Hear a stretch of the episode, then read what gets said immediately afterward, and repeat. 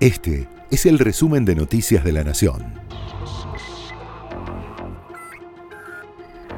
Estas son las noticias de la semana del 18 al 24 de diciembre de 2023. El gobierno acelera la convocatoria a sesiones extraordinarias. En Casa Rosada se trabaja con la idea de enviar la semana próxima los proyectos de ley que Javier Milei quiere que el Congreso trate antes de marzo.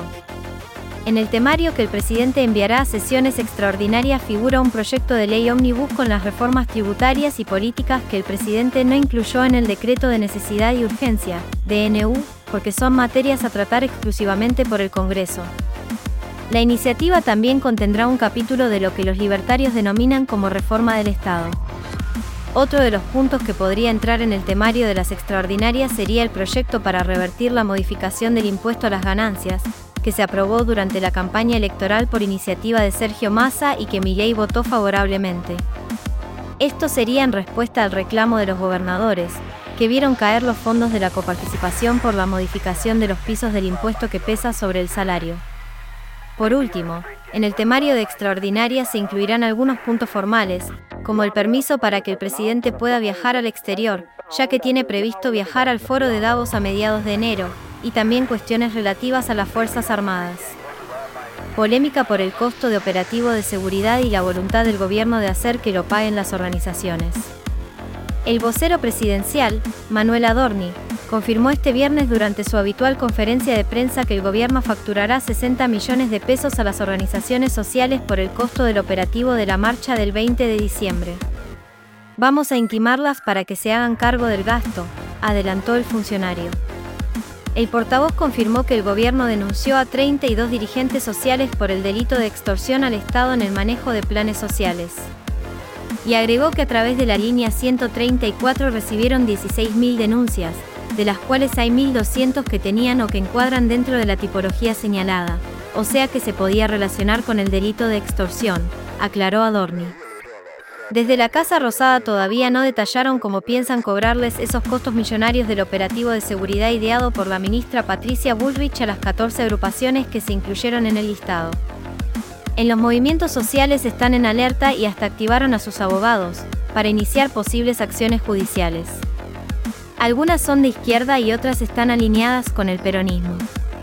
En el movimiento Evita, como en la corriente clasista y combativa, en barrios de pie, en Libres del Sur y en el MT de Juan Grabois, todas incluidas en la lista, aseguran no haber llamado a movilizar el 20 ni haber estado en la Plaza de Mayo.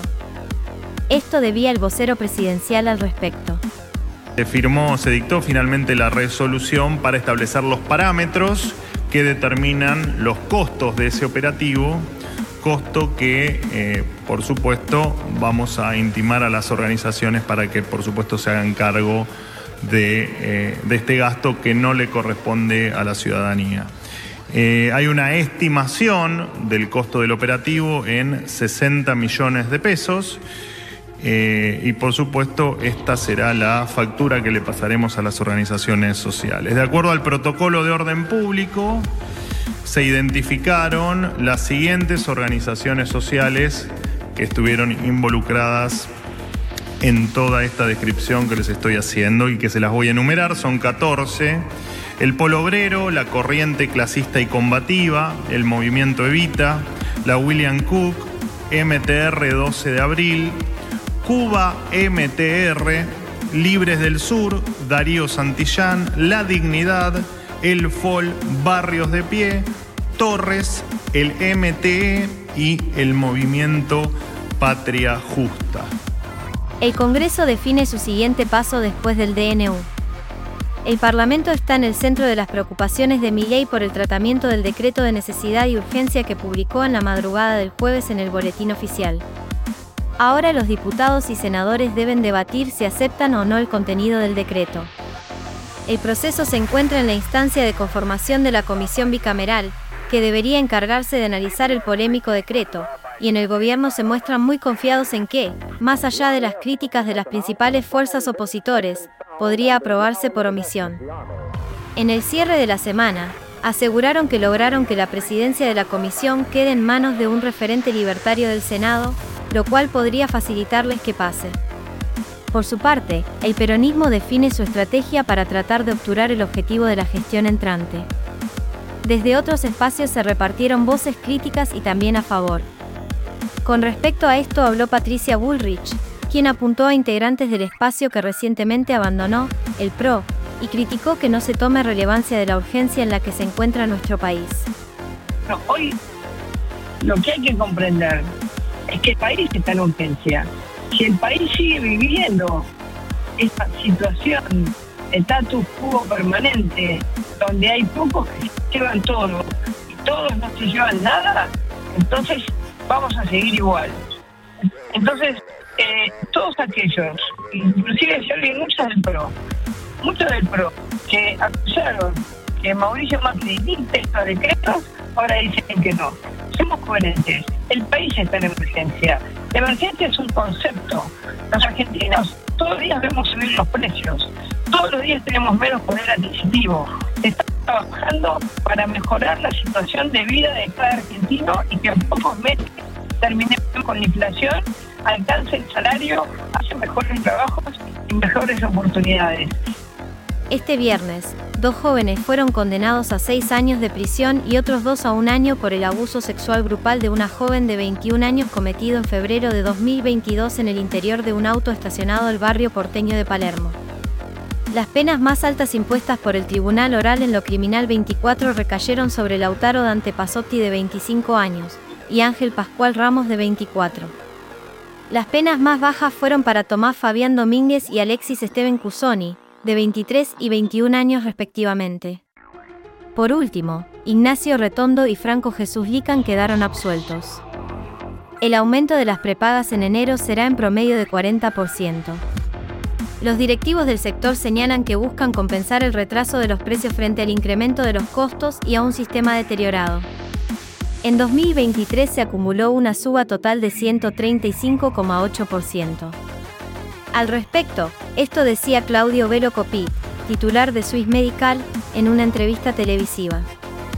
¿Y los precios están retrasados? Tremendamente retrasados. ¿Entonces? Bueno, y entonces viene la realidad. ¿La realidad que es 50% más caro? sí, pero ese aumento no es la culpa del decreto, porque la realidad esto iba a ocurrir igual, porque la propia fórmula que está en vigencia también va, va a terminar poniendo ese aumento. Lo que se está discutiendo es que una fórmula, un sistema lo va a poner en el tiempo y forma y la otra lo va a poner con 60 días de atraso. Pero claramente no es que, uy, vino la liberación, vino este decreto, se liberó y se aumentaron las cuentas. Las cuentas se iban a aumentar igual. ¿Se iban a aumentar igual con o sin el DNU? Absolutamente. ¿Y un 50%? Sí. Y, ¿Van a aumentar un 50%? Van a aumentar entre, entre un 40 y un 50%. Este, y después van a seguir el ritmo de lo que nos depara el destino de la inflación, porque la medicina prepaga lo único que hace es aglutinar todos los precios, pero todos los precios de la economía. La nafta, los alimentos, los medicamentos, todos los precios. Manchester City se consagró campeón del Mundial de Clubes por primera vez en su historia. El equipo conducido por Pep Guardiola derrotó 4 a 0 al campeón de la Copa Libertadores, el Fluminense de Fernando Diniz. Con Julián Álvarez como figura excluyente, el equipo inglés lo ganó desde el minuto inicial, cuando el argentino abrió el marcador. Completó su cuenta personal con una asistencia para Foden en el tercer gol y su propio doblete para cerrar el encuentro. De esta forma, el City redondea una temporada ideal en la que también obtuvo la Premier League y la Champions. Y Guardiola se vuelve el técnico más ganador del certamen intercontinental de clubes, al alcanzar su cuarto título. Estas fueron las noticias de esta semana. Les deseamos a todos una muy feliz Navidad. Este fue el resumen de Noticias de la Nación.